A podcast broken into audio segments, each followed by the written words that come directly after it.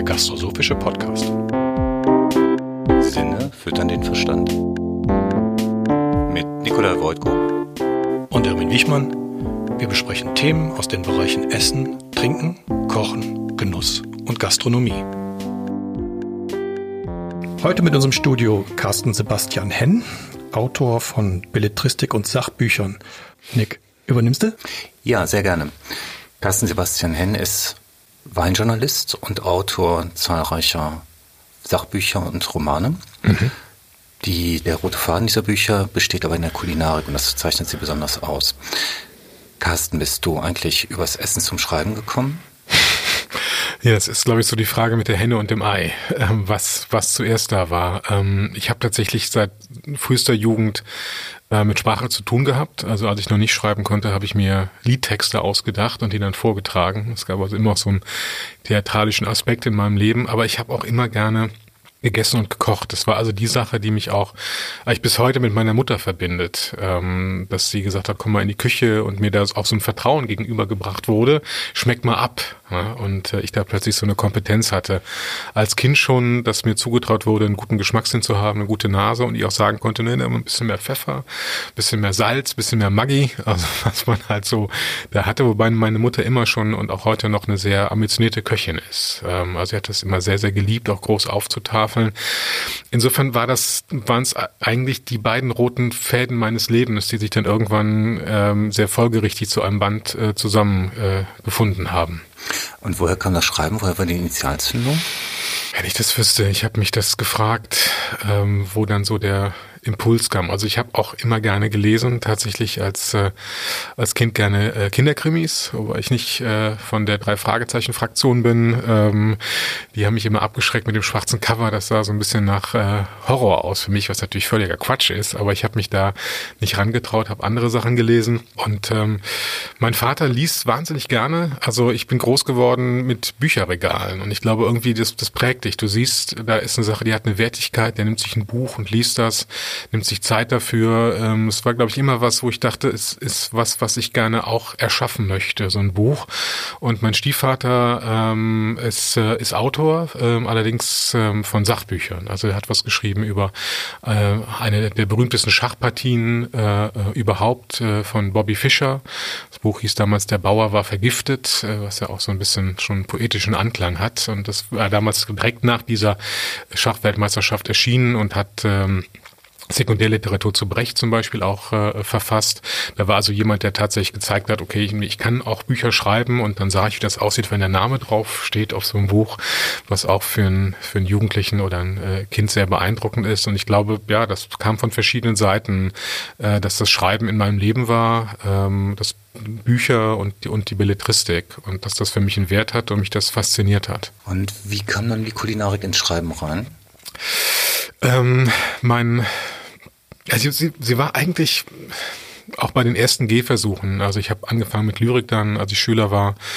Dann habe ich äh, ähm, Kurzgeschichten geschrieben. Ähm, und ähm, als es dann an den ersten Roman ging, das war ein erotischer Roman, ähm, das war aber tatsächlich eher Zufall, dass es das Thema Erotik wurde, weil sich die Chance bot, einen Roman zu schreiben, ähm, der aber in der Erotikreihe von Rowold erschien. Die suchten also Autoren und ich suchte erstmal die Chance, überhaupt veröffentlicht zu werden. Und dann habe ich gedacht, Erotik, pff, gut, das kriege ich irgendwie hin. ist dann aber echt ein hartes Brot, kann ich nur sagen. Ähm, es ist eigentlich mit die schwierigste Übung überhaupt, ähm, erotische Szenen so zu beschreiben, dass es nicht peinlich ist. Daran scheitern sogar die größten Autorinnen und Autoren, ähm, weil es einfach so viele Fallstrecke gibt. Ähm, und ähm, dann aber als ich dann vor der Entscheidung stand, wie geht's weiter, ähm, äh, habe ich mich davon leiten lassen, was mich begeistert. Und das war, das war das Essen. Also ich hatte zu dem Zeitpunkt kurz vorher ein Essen bei Hans-Stefan Steinheuer an der A äh, gehabt. Und zwar war mein Vater 50 Jahre alt geworden und mein Bruder und ich hatten uns überlegt, wir machen für ihn ein Essen äh, mit berühmten, also mit Weinen aus Jahrgängen, die für ihn wichtig waren. Also Geburt der Kinder, äh, Scheidung, Hausbau, Geburt und ich habe dann die Weine besorgt und habe dann den Hans-Stefan Steinheuer gefragt, äh, ob er nicht dazu ein Menü kreieren könnte zu den Weinen. Und er war direkt bereit dazu. In welchem Jahr war das? Du lässt mich rechnen, das muss In den 90er? Äh, gewesen sein. Ja, muss 90er gewesen sein. Irgendwie sowas wie, wie ja, 90er ist es gewesen, genau. Ähm, Da hattest du dann schon Erfahrung gesammelt über Weine und Jahrgänge. Ja, ja, doch, das, ähm, das mit dem Wein kam ja schon in der Schulzeit. Also ich hatte ähm, in der ILF, die es heute so gar nicht mehr gibt, in der elften Stufe im, im G9-Konzept, hatte Chemieaufbau und der Lehrer ähm, hat dann tatsächlich als Teil die alkoholische Gärung durchgemacht. Also ich hätte es mir nicht besser überlegen können als Geschichte, aber es ist wirklich so gewesen. Und der ist dann mit uns an die A gefahren, Rotwein-Wanderweg.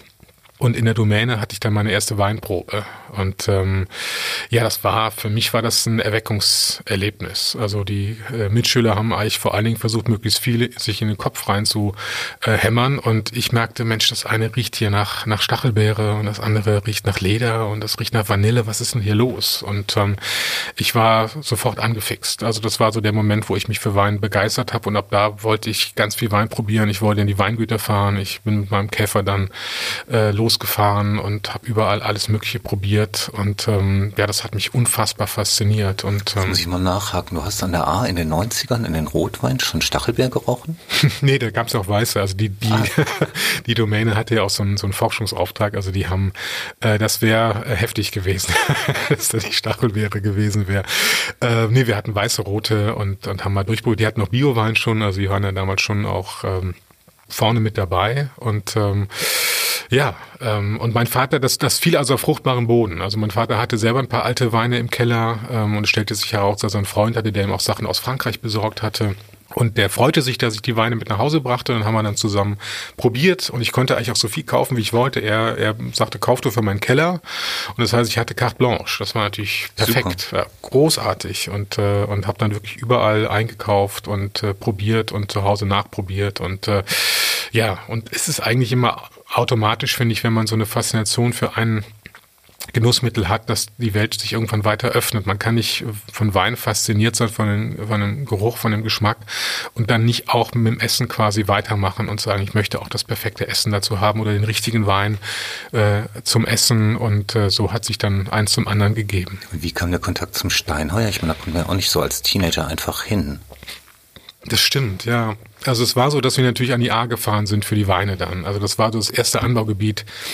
Das war das erste Anbaugebiet, ähm, wo, ähm, wo ich mich äh, umgetan habe und wo ich zu den Winzern bin. Und die erzählten dann halt auch immer, ne? also ja, wir haben auch den Steinheuer hier und er kocht großartig und da ist die Veranstaltung, da musst du mal essen gehen. Und äh, insofern war das immer, ich wollte unbedingt essen gehen. Mhm. Und ähm, ich habe den einfach gefragt. Und er sagt heute noch, wenn er so ein junger Mensch kommt und er interessiert sich für Essen, ne, dann, dann, dann freust du dich als Koch einfach. Ne? Weil das ist ja auch heute noch eine Seltenheit. Die müssen ja alle probieren, dass sie die jungen Leute in die Spitzenrestaurants kriegen. Und dann ist da einer, wie weit werde ich gewesen sein? Äh, 18, 19, irgendwie so die Kante. Und der sagt dann, ja, ich möchte was für meinen Vater machen. Äh, der hat auch nicht gezögert. Also das war sofort, mache ich, kein Problem. Dann habe ich ihm die Liste geschickt und dann hat er darauf die Gerichte ähm, äh, sich überlegt und kreiert. Und wie war das für dich? Hast du irgendwie gedacht, boah, hat er sich tolle Gedanken gemacht oder? Ähm, was ich merkte damals war, äh, dass es sehr gut zusammengepasst hat. Ne, ich kann jetzt gar nicht sagen, ob er da einfach Gänge aus seinem normalen äh, Menü genommen hat und gedacht hat, die passen ungefähr oder ob er auch wirklich detailliert darauf hingekocht hat, wobei der Hans-Stefan Steiner ja wirklich auch ein, ein Weinfreak ist. Also von von vielen Köchen, die ich kenne, es ist eigentlich, äh, es ist eigentlich eine Ausnahme. Also viele Köche haben tatsächlich gar keine Ahnung von Wein. Ich finde es immer wieder erschreckend, wenn ich mit denen drüber rede. Und manche können nicht gut drüber reden. Ne? Also ja, ja, oh, ja, auch das, auch das, ja. Und, und ähm, ich finde es immer immer spannend, mal zu fragen und auch zu gucken, wie ist das Verhältnis zum Sommelier. Also äh, kochen sie ein bisschen auf die Weine zu, weil ich immer denke, das, das letzte Stück Weg kann der Wein nicht gehen. Der Wein ist unveränderlich. Also der Sommelier kann sagen, zu dem Gang würde ich den Wein nehmen. Dann muss eigentlich probiert werden und dann muss der Koch sagen, okay, damit es 100% passt, gebe ich vielleicht noch das dazu oder, oder äh, ziehe zieh Salz ein bisschen zurück, weil dann dieses, dieses letzte bisschen, das muss der Koch eigentlich gehen. Und dann kann es großartig werden. Und bei Hans-Stefan Steinheuer habe ich immer diesen wahnsinnigen Respekt und die große Liebe für Wein, für große Burgunder auch. Und deswegen glaube ich, dass er sich da auch Mühe gegeben hat und gemerkt hat, da ist ein verwandter Geist. Da ist jemand, dem Wein wichtig ist und dem Essen wichtig ist und der ist jung und äh, äh, dass er das gerne gemacht hat und gerne unterstützt hat. Und ich weiß, dass das Essen großartig war. Ich weiß leider gar nicht mehr, was ich gegessen habe. Ich würde es heute gerne noch wissen.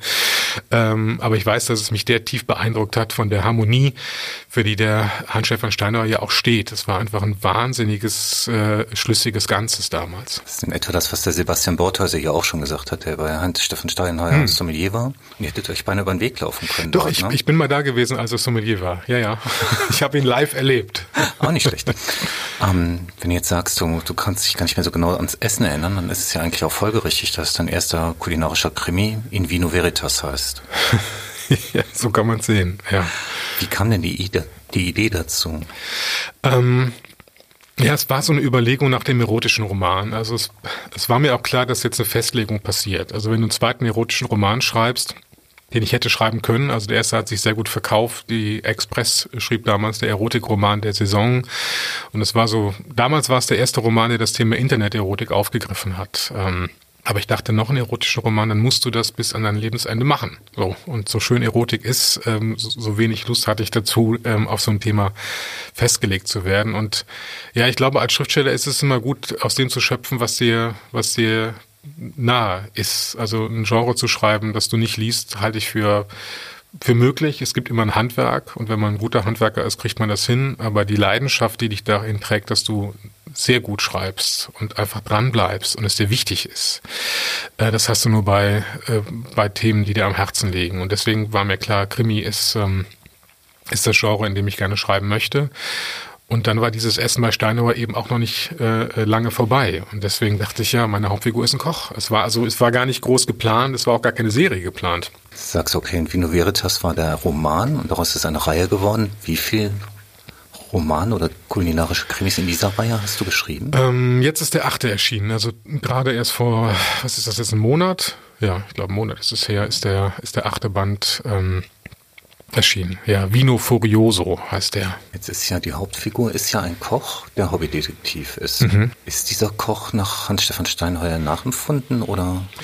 Äh, nur äußerlich. Also es ist so, dass das Restaurant, das er hat, äh, äh die alte Eiche tatsächlich äh, die, die Post ist von Steinheuer. Die liegt auch genau da, wo die Post von Steinheuer liegt. Der lebt auch in Heppingen. Ähm, also das ist alles eins zu eins. Auch vom Aussehen her habe ich eigentlich den jungen Hans-Stefan Steinheuer beschrieben.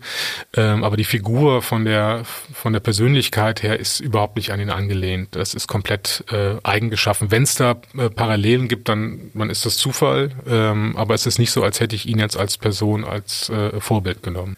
Wenn du dich in diese Krimis reindringst, denkst du dich dann auch in die Zeit zurück, wie du mit deinem Vater da gesessen hast? Ähm, ich glaube, das spielt so ein bisschen, bisschen mit. Also dieses, die, die alte Eiche im, im, im Roman ist so das emotionale Zentrum des Ganzen. Das ist so das, wo man sich wohlfühlt, wo auch so eine gewisse Sicherheit herrscht, wo man aber auch genießt. Und ich glaube, dieses, dieses Gefühl damals da zu sitzen und, und, und zu genießen, dieses, dieses Behütete, ähm, äh, das strahlt, glaube ich, weiterhin im, im Roman aus. Ähm, und äh, insofern schwingt das immer, immer mit.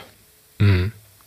Jetzt hast du aber parallel dazu zum Schreiben quasi dich auch weiterentwickelt, was den was den Weingenuss angeht. Und zwar nicht nur was das Genießen angeht und das Sammeln von Flaschen, sondern du bist ja auch systematisch dran gegangen. Kannst du uns dazu was erzählen? systematisch?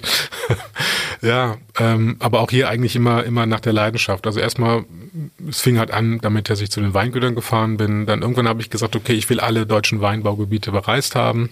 Das habe ich dann auch gemacht, die Spitzenbetriebe ähm, besucht ähm, und habe irgendwann aber auch äh, das Ganze studiert, weil ich wollte eine Grundlage haben. Und als ich äh, mein Auslands... mal kurz nachfragen, Entschuldigung, wenn ich dich unterbreche hier an der Stelle. Das hört sich jetzt irgendwie abenteuerlich an und du wolltest wirklich alle Spitzenweingüter besuchen. Das ist ja, ja schon mal, sagen wir mal, eine Zeit, die man da auf sich nimmt. Das stimmt, ja, das waren noch mehrere Jahre, die ich dann immer in die, in die verschiedenen Anbaugebiete gefahren bin und gesagt habe, so ich, äh, ich besuche die jetzt alle. Ne? Und wenn ich sehe, dass im, damals im Gomio-Weingebiet ähm, jemand ganz hoch bewertet ist, dann möchte ich da mal gewesen sein und das mal probieren. Ja. Mhm. Nee, das hat mich tatsächlich eine ganze Zeit lang begleitet, dieses Projekt. Und dann hast du quasi eine weiße Karte, hast du da Fähnchen gesetzt und dann so langsam deine eigenen Eindrücke quasi hinterlegt? Oder wie kann ich mir das vorstellen? Ja, also ich habe das nicht so gesammelt oder aufgeschrieben. Das war eher, das war so eine Fortbildung. Also es war mehr, es, es gab auch kein Ziel. Also es war jetzt nicht das Ziel, ich besuche die jetzt alle und dann äh, mache ich damit irgendwas, sondern ich war einfach neugierig. Also ich wollte die einfach alle probieren. Ich wollte wissen, äh, wo sind die Weine, die mir besonders viel Spaß machen. Und Winzer sind sehr, finde ich, äh, oder viele Winzer sind sehr faszinierende Persönlichkeiten. Dann bist du nach Australien gekommen. Mhm rein zufällig Weintechnik? Nee, das war tatsächlich geplant. Also okay. damals habe ich auch schon ähm, ein bisschen über Wein geschrieben. Ähm, und ich habe mir eine Universität gesucht. Ich bin eigentlich vom, von Haus aus Völkerkundler ähm, und habe mir was gesucht, wo ich A, Völkerkunde studieren kann, ähm, vielleicht auch ein bisschen Feldforschung machen kann, was natürlich dann in, in Australien gut möglich ist. Ähm, ich wollte Weinbau studieren. Äh, da gab es zwei Unis, wo ich das kombinieren konnte. Ann Arbor in den USA und Adelaide in Australien. Und ich wollte tauchen. Und da gab es nur eine einzige Universität weltweit, wo man das so kombinieren kann. Und das ist Adelaide gewesen. Und so kam es dann zu Adelaide. Aber es war, das war wirklich, da habe ich geguckt, recherchiert und dachte, okay, Adelaide, Australien, das klingt sowieso schön. Millionenstadt, wo ich als Kölner eben auch dachte, das ist von der Größe her so, dass das, damit kann ich umgehen. Ne? Und aber wobei die Stadt viel, viel kleiner sich auch anfühlt als, als Köln, aber und mitten im Weinbaugebiet ist. Also es war, es passte vieles sehr, sehr gut zusammen. Und äh, wie hat sich dann deine Kenntnis über Wein verändert, dadurch, dass du in Australien warst? Irre hat die sich verändert. Das war wirklich, ähm, das hat mir die Augen geöffnet, weil ähm, ich kam also von diesen Reisen durch deutsche Weinbaugebiete, wo ich diese ganzen kleinen Betriebe, also zumindest im Weltmaßstab gesehen, kleinen Betriebe kennengelernt habe. Mal zwölf Hektar, mal zweieinhalb Hektar, vielleicht an der Mosel. Und dann ist man in Australien und da ist eine Weinindustrie. Die denken Wein komplett anders. Ähm, die denken immer, was will der Konsument? Wie können wir das zu ihm liefern? Also Wogegen in Deutschland ist, hier ist der Weinberg, wie können wir das erhalten, was der Weinberg uns bringt? Also komplett gegensätzlich. Aber andererseits auch, dass die Australier äh, eben alles mal versuchen. Give it a go. Wir machen es einfach mal. Gucken mal, was dabei rauskommt. Ähm, also frei von dieser jahrhundertelang auch, auch manchmal äh, ja, einengenden Historie, die wir in Deutschland haben. Und das war toll zu sehen einfach, dass sie sagen, wir pflanzen mal das an, wir machen mal das, wie, wie geht's mit diesem Holz? Und äh, natürlich machen die auch Sachen, die ich wirklich total daneben finde, wie Tanninpulver reinschütten, selbst in den Grange, also ihren, ihre große Ikone. Und selbst da ist äh, in manchen Jahrgängen Tanninpulver drin. Das ist unvorstellbar eigentlich. Ähm, bei anderen Sachen aber dafür sehr, sehr weit vorne, was Schraubverschlüsse betrifft und so, wo man hier sagt, nee, man, es ändert sich ja auch langsam. Aber da haben die, das haben die schon in den 70er Jahren, haben die das schon gemacht. Und nicht bei den einfachen Weinen, sondern es ist auch ein Spitzenwein drauf. Und das war, also diese Dynamik und diese Freude auch am, am Weiterentwickeln und dieses Land, was irgendwie auch immer noch im Aufbruch war, natürlich, die haben auch eine lange Weingeschichte, aber man merkte immer noch, wir wollen nach vorne. Das hat mich enorm geprägt. Und dann kommt man zurück nach Deutschland. Und dann sieht man plötzlich, wie schön das Mittelrheintal ist. Ja, Mittelrheintal, dann Mosel mit den Steilhängen, ne? ist ja auch nochmal was Besonderes. Dann warst du da ja anscheinend Mitte der 90er unterwegs schon. Da ja. war ja quasi noch so eine gewisse Aufbruchstimmung nach dem, nach dem totalen Zusammenbruch mit dem Glykol-Skandal. Da kam ja auch eine neue Generation von Winzern. Hast du das eigentlich damals schon so bewusst miterlebt? Nee, das ist so ein bisschen an mir vorbeigegangen. Ich muss auch gerade selber überlegen, wann ich da war. Ich glaube 97 oder so war ich in Australien. Okay. Ja, ich glaube 97 ist es gewesen. Ähm, das mit dem Glykolskandal habe ich dann erst so aus den Erzählungen so ein bisschen gehört ähm, und bin da später ein bisschen mehr mit in Kontakt gekommen. Ähm, aber es war eigentlich schon so dieses, dieser sanfte Aufbruch bei einigen so ein bisschen lösen von den Traditionen, wo kann deutscher Wein hingehen, auch immer so ein bisschen die Sehnsucht nach alter Größe. Also das haben wir ja heute noch, ne, dass, dass Winzer alte Weinkarten zeigen aus Paris oder New York und dann stehen da Flaschen drauf und Preise und dann kann man eben zeigen, Mensch, wir waren mal teurer als Bordeaux, wir waren mal teurer als, als Sautern, wir waren teurer als Champagner. Und äh, immer diese Sehnsucht, da wollen wir wieder hin. Ne? Wir haben hier vielleicht die größte Weißweinrebsorte der Welt wir möchten das gerne zeigen, wir möchten, dass das Anerkennung erfährt. Das war damals schon zu spüren, dass man den Eindruck hatte, dass die Weinwelt äh, die Deutschen nicht äh, entsprechend beachtet. Muss man aber auch historisch sagen, äh, wie das gekommen ist, weil natürlich viele Weinhändler Juden waren und äh, durch den Zweiten Weltkrieg eben da auch äh, sich die deutsche Weinwirtschaft ja selbst komplett kastriert hat. Ne? Also da ist äh, so viel von der Weintradition kaputt gegangen äh, damals. Äh, das dauert dann natürlich unglaublich lange, bis man so ein Stand wieder, wieder erreicht. Anschluss bekommt, ja. ja. Dann sagtest du, 97 warst du in Australien, du kommst zurück und äh, hat sich in der Zeit deiner Abwesenheit weintechnisch nicht unbedingt was verändert. Sehr wahrscheinlich hat man dann einfach einen Blick darauf, also einen anderen Blick von, von ja. dem, was, was du in Australien gesehen hast. In der Zeit entwickelt sich da aber dann Österreich ziemlich stark. Hast du das mitverfolgt? Bist du dann auch dahin gefahren? Österreich bin ich, bin ich auch gewesen, nicht so viel.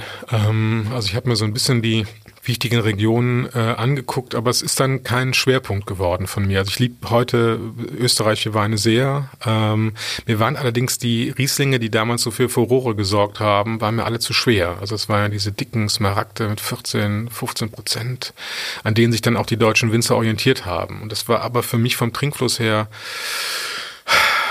das war ein Irrweg, üppig, wie, ne? wie, wir heute wissen. Ne? Mhm. Aber die kriegten halt die hohen Noten von den internationalen Kritikern und äh, hatten dann die entsprechenden Preise und die Deutschen guckten, wo kann es hingehen für Riesling? Und da war Österreich dann das Vorbild, weil die eben die Anerkennung kriegten, die man selber nicht hatte. Völkerkunde hat ja auch viel mit Einsortieren und Einordnen zu tun. Mhm. Siehst du eine Systematik der Winzer?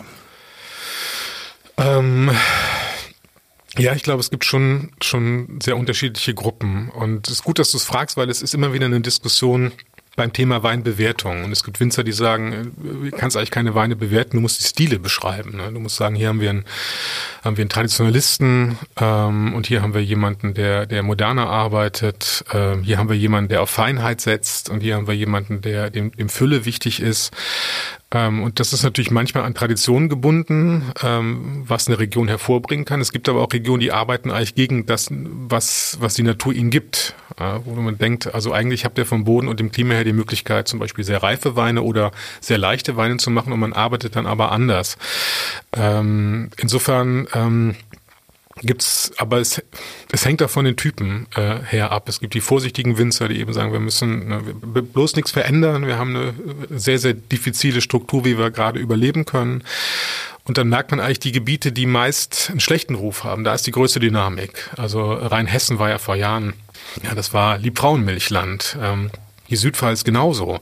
Und wenn man heute guckt, dann, äh, dann sind die hipsten Winzer mit genau in diese Regionen, die vor Jahrzehnten noch total out waren und die Regionen, die total in waren, Rheingau zum Beispiel oder Mittelhart, äh, die sind zurückgefallen, weil die Winzer sich nicht mehr anstrengen mussten, weil sie eben ihren guten Ruf hatten und haben sich auf den Lorbeeren äh, ausgeruht. Und das sieht man eigentlich weltweit. Also die Region, wo dann was passiert, ist immer, dass es wirtschaftlich gegen die Wand fahren muss. Und man kann als Journalist tausendmal sagen, Leute, es geht, die Richtung wird nicht funktionieren. Ähm, die müssen es erst in ihrem Geldbeutel spüren.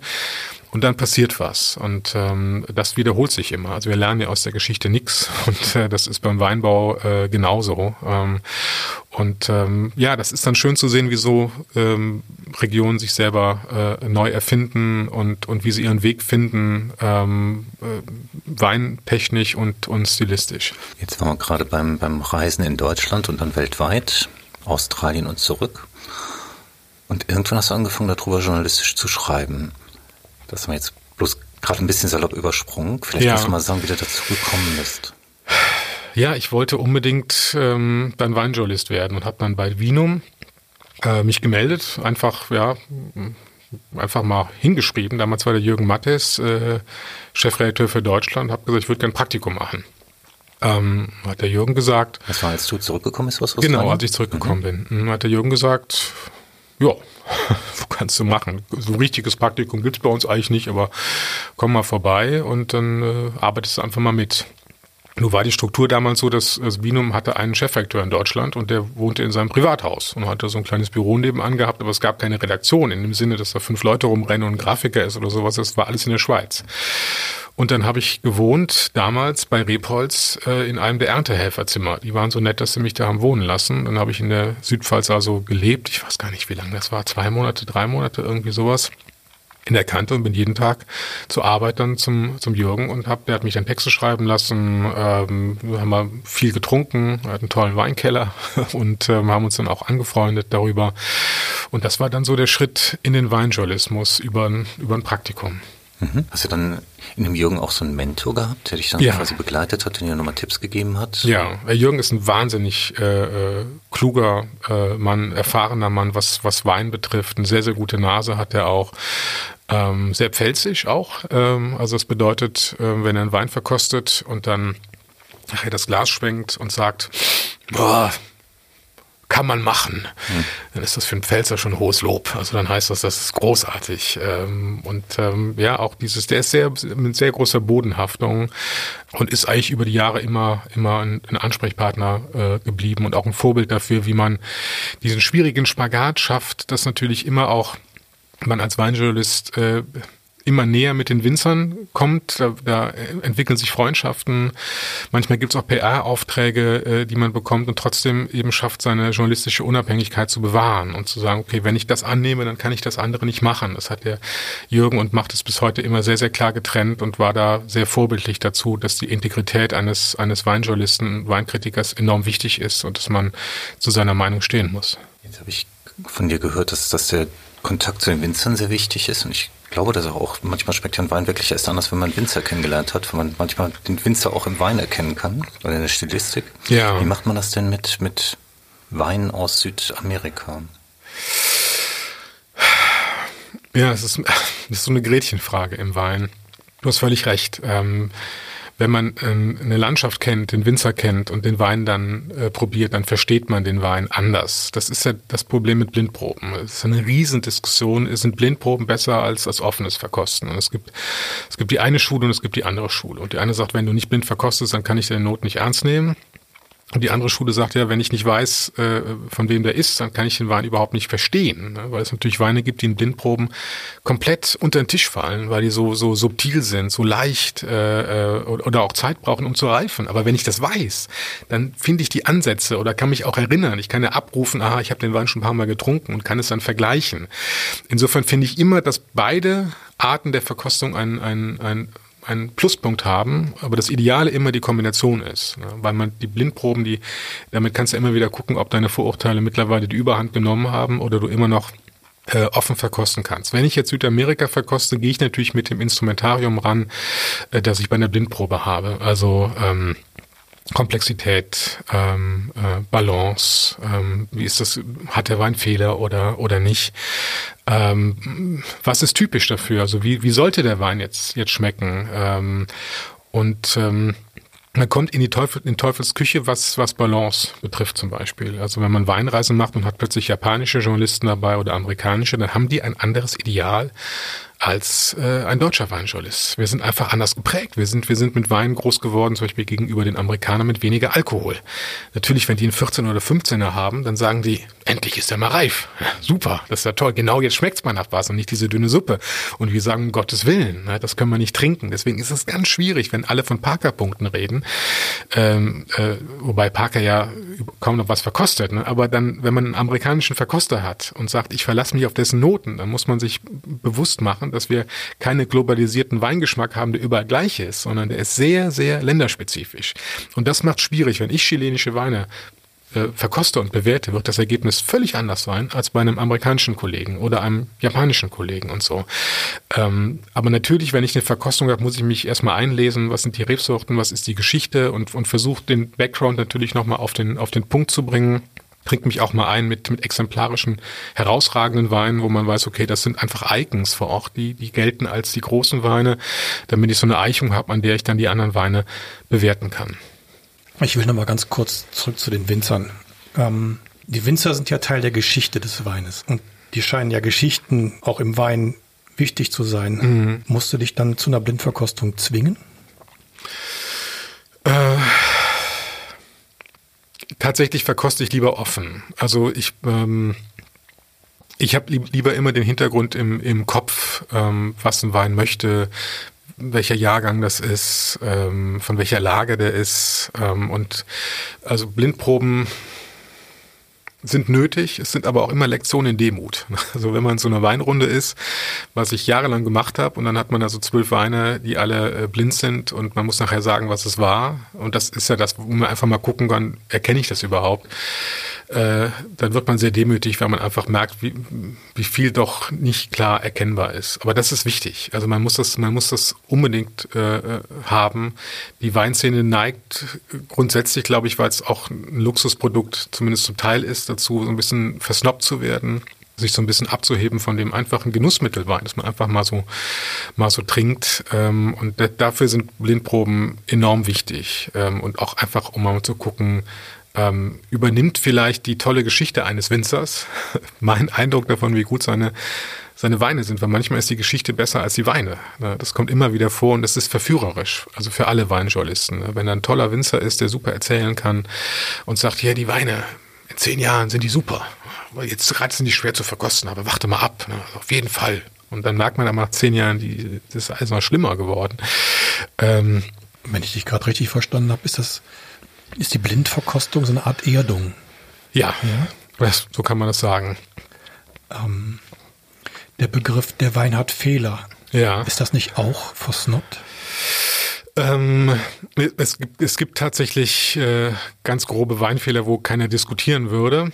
Ähm, aber es gibt Weinfehler, die in einigen Ländern als Fehler gelten und in anderen nicht. Ne? Es gibt äh, den, den Ton Brett äh, und äh, äh das äh, gibt es Länder, wo man sagt, das ist ein Weinfehler, wir würden den Wein nicht mehr. Was ist denn das? Ähm, das ist Brett Anomyces äh, ähm, und ähm, ja, das, wie soll man das beschreiben vom, vom Geruch her? Ich finde, Gerüche beschreiben ist ja ganz schwierig. Ne? Wir haben ja dafür eigentlich gar kein Vokabular. Wir bedienen uns immer nur mit Vergleichen und sagen, das riecht so wie. Ähm, es, es, ja, es fehlen mir jetzt auch, auch die Worte, aber es gibt Regionen in Frankreich, die sind bekannt dafür, dass viele Weine diesen Brettgeruch haben. Und den sucht man auch darin. Es gibt äh, flüchtige Säure zum Beispiel auch, was auch ein Weinfehler ist. Aber in gewissem Maße äh, ist es gut für die Komplexität. Und jetzt kann man nochmal auf den Grange kommen, den ich eben schon mal erwähnt hatte, den berühmtesten Wein Australiens, wo man so ein bisschen flüchtige Säure auch gern dabei hat, äh, weil, es, weil es den Wein komplexer macht. Aber es kann auch sein, dass es Brett ist. Ich bin mir jetzt nicht ganz sicher. Eins von beiden äh, lässt man da auch, auch zu. Also auch hier ist so, die Menge macht's auch. Ne? Also ähm, insofern ist das, ist das äh, korrekt gefragt, was ist ein Fehler und was nicht. Manche Fehler kommen einfach dadurch zustande, dass der Winzer das Fass nicht richtig gereinigt hat oder so ähm, und dann ein ganz deutlicher Fehlton da ist oder er hat äh, einen Wein entsäuert und hat das so brutal gemacht, dass der Wein komplett tot ist und so. Ne? Aber ja, stimmt. Was für den einen Fehler ist, ist für den anderen äh, typisch und ist charmant. Und gerade äh, früher, als die Weinwelt noch nicht so technisiert war, gab es Regionen, die haben einfach alle denselben Fehler gemacht. Und dann ist es, äh, ist es typisch, ist es ein typischer Geschmack. Ne? Nochmal zurück zu deinen Romanen. Hat sich eigentlich neben Steinheimer, haben sich da noch andere Köche in die, in die Romane eingeschmuggelt? Ähm, ja, also es haben sich andere ähm, Winzer und andere Köche, äh, vor allen Dingen ein zweiter, und das ist der Jean-Marie Dumaine vom Vieux Sinzig, der sich in die Romane geschmuggelt hat. Der heißt da aber Antoine Carême und das Restaurant heißt Frey Löndorf. Also du hast quasi ein, ein historisches Vorbild genommen für den Koch, der auch Franzose war, der auch ins Ausland gegangen ist, ja. der in Russland gekocht hat und der quasi maßgebliche Rezepte zu seiner Zeit geprägt hat. Wo siehst du den Vergleich zu Jean-Marie Demain? Die Namensgebung in Romanen ist sehr, sehr diffizil. Also ich glaube, man stellt sich das viel einfacher vor, aber es ist wirklich eine der Sachen, wo man als Autor am meisten rumdoktort. Weil zum einen muss der Name sich richtig anfühlen für eine Figur. Das ist eine ganz emotionale Sache, die man überhaupt nicht beschreiben kann. Dann muss er vom Alter her passen. Also wenn ich die Figur ab die 20 Jahre ist, hat die einen anderen Namen als jemand, der 40 Jahre ist oder 60 Jahre. Dann gibt's regionale Unterschiede. Ähm, ob ich in Norddeutschland oder Süddeutschland bin, hat einen Einfluss auf den Namen. Und wenn ich einen Namen nehme, der bewusst anders ist, dann prägt das die Figur. Also wenn ich jetzt, ich sag mal, heutzutage ein Kind Karl-Heinz taufe, dann wird das das Kind prägen in der Jugend, dann muss ich das aufnehmen als Autor. Also es, es bedeutet das ganz, ganz viele Namen zu geben. Ähm, und als ich äh, Jean-Marie ähm, in, in das Buch hab schlüpfen lassen, äh, auch da war ja nicht klar, dass das eine Serie wird oder dass er immer wieder auftaucht. Insofern habe ich auch das sehr mit leichter Hand gemacht. Ich habe geguckt, Mensch, ich habe einen französischen Koch, Normandie, ich brauche einen Namen für den. Ne? Und habe mal geguckt, was gibt's denn an berühmten französischen Köchen, weil das für mich naheliegend war, für ihn einen Namen zu nehmen, der schon mal irgendwo eine Bedeutung hatte und fand den Klang erstmal einfach auch schön. Antoine mhm. Carême äh, klang für mich nach jemandem, der kochen kann. und, ähm, äh, das hatte eine Melodie und ich fand es gut, dass es ein historisch bedeutender Koch ist, ähm, der auch einen offenen Geist hatte. Weil das war schon das, was ich gemerkt hatte bei Jean-Marie seiner Kräuterküche, dass hier jemand ist, der der äh, der Neuerungen äh, erbringt, der der Grenzen überschreitet. Ähm, und dann dachte ich, das passt, das mache ich einfach. Ich nenne ihn ähm, Antoine Carême und ähm, mir ist eigentlich erst später klar geworden, wie, wie passend äh, äh, dieser Name war. Aber es war auch eine kleine Hommage. Also ich dachte, ich gebe dieser Figur den Namen eines großen, eines großen Kochs und nicht einfach nur irgendeinen so Namen, den ich mir ausdenke. Das ist ja schön, dass wir so im ganz normalen Erzählsfluss auf das Thema Jean-Marie de Maine kommen.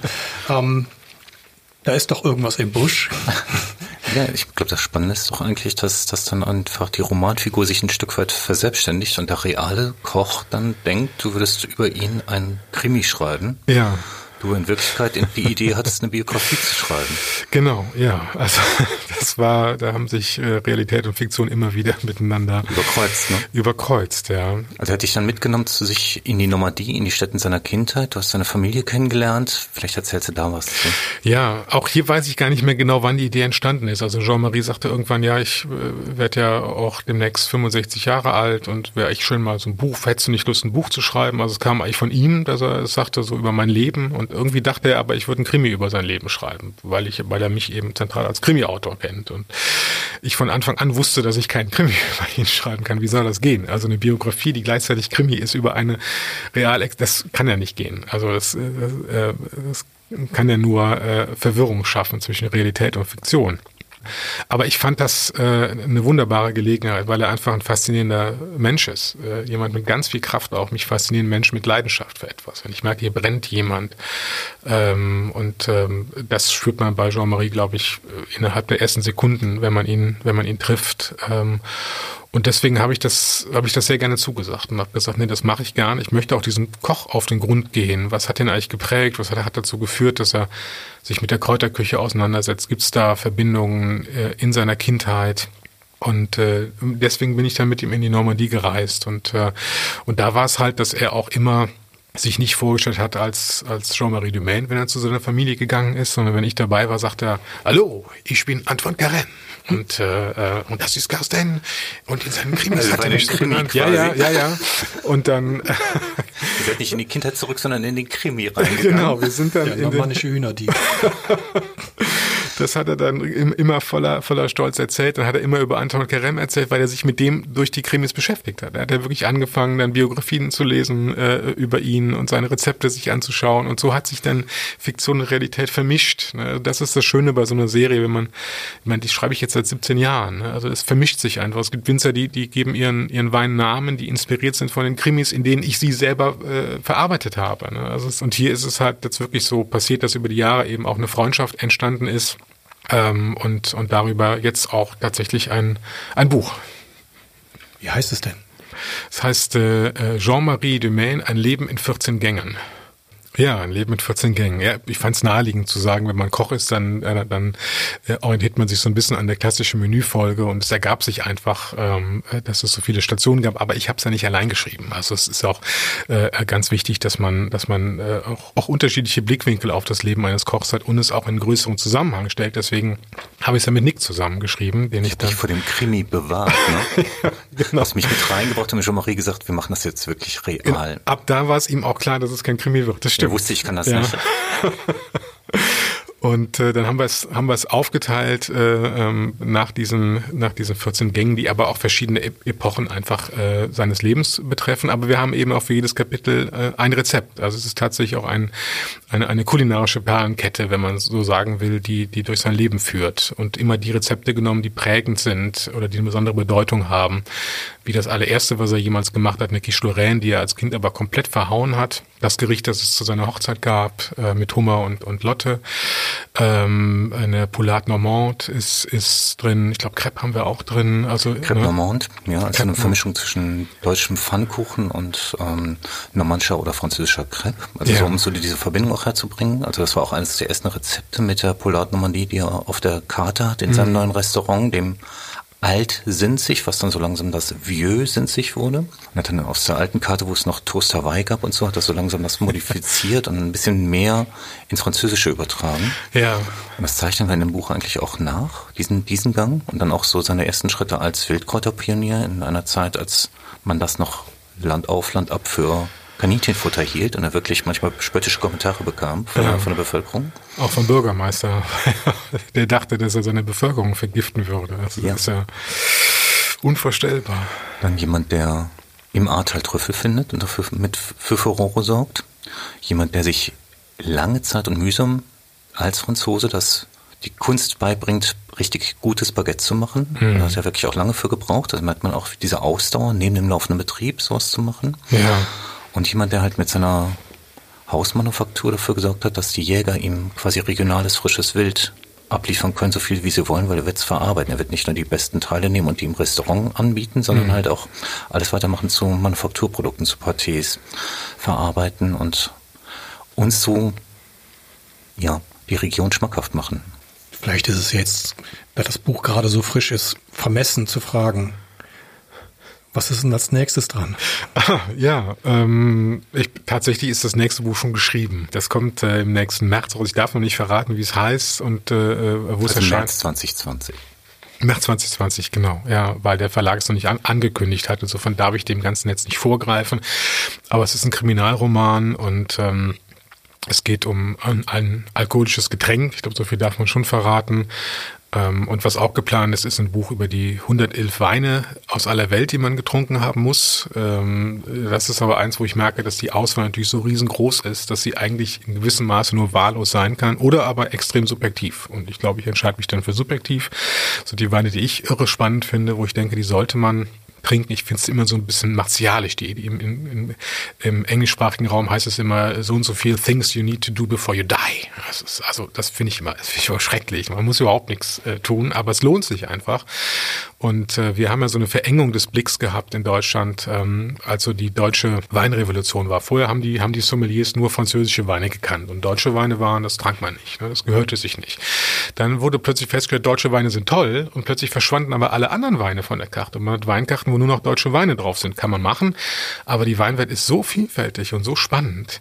Ähm, und das finde ich, unglaublich wichtig, dass man sich dessen bewusst macht, wie viele Entdeckungen da noch warten, äh, wie, wie, viele Spezialitäten, die es auch so in Deutschland niemals geben kann, weil es gibt eben andere Böden, es gibt anderes Klima, es gibt andere Rebsorten, es gibt andere Traditionen und die Weine einfach nochmal zu nennen und zu sagen, hier probiert ihr mal, ne? ihr, ihr, verpasst sonst was. Oder Weine, die in Ungnade gefallen sind, wie Lambrusco oder Beaujolais, ne? wo man sagt, nee, ich, auf gar keinen Fall mehr. Was für tolle Weine es da gibt und wenn die in Ungnade gefallen sind, sogar zu äh, kleinem Preis. Ähm, und das ist das, was ich in dem Buch darstellen möchte. Das ist auch für nächstes Jahr geplant. Aber äh, das hast du noch nicht geschrieben. Nee, das habe ich noch nicht geschrieben. Das ist, wie man auch hören kann, es ist viel viel komplizierter als gedacht, weil ja. der andere Punkt ist, ich muss gucken, dass ich 100 Weine finde, die auch alle zu kriegen sind bei uns. Ne? Du hast uns gar keinen mitgebracht. Nee. das tut mir echt leid. Es fällt mir jetzt auf. Unverzeihlich. Eigentlich ja. Ne? Naja, vielleicht das nächste Mal. Dann bringe ich direkt 111 mit. Carsten Sebastian Henn, danke für deine Zeit. Danke, dass du hier warst. Ja, danke, dass ich hier sein durfte.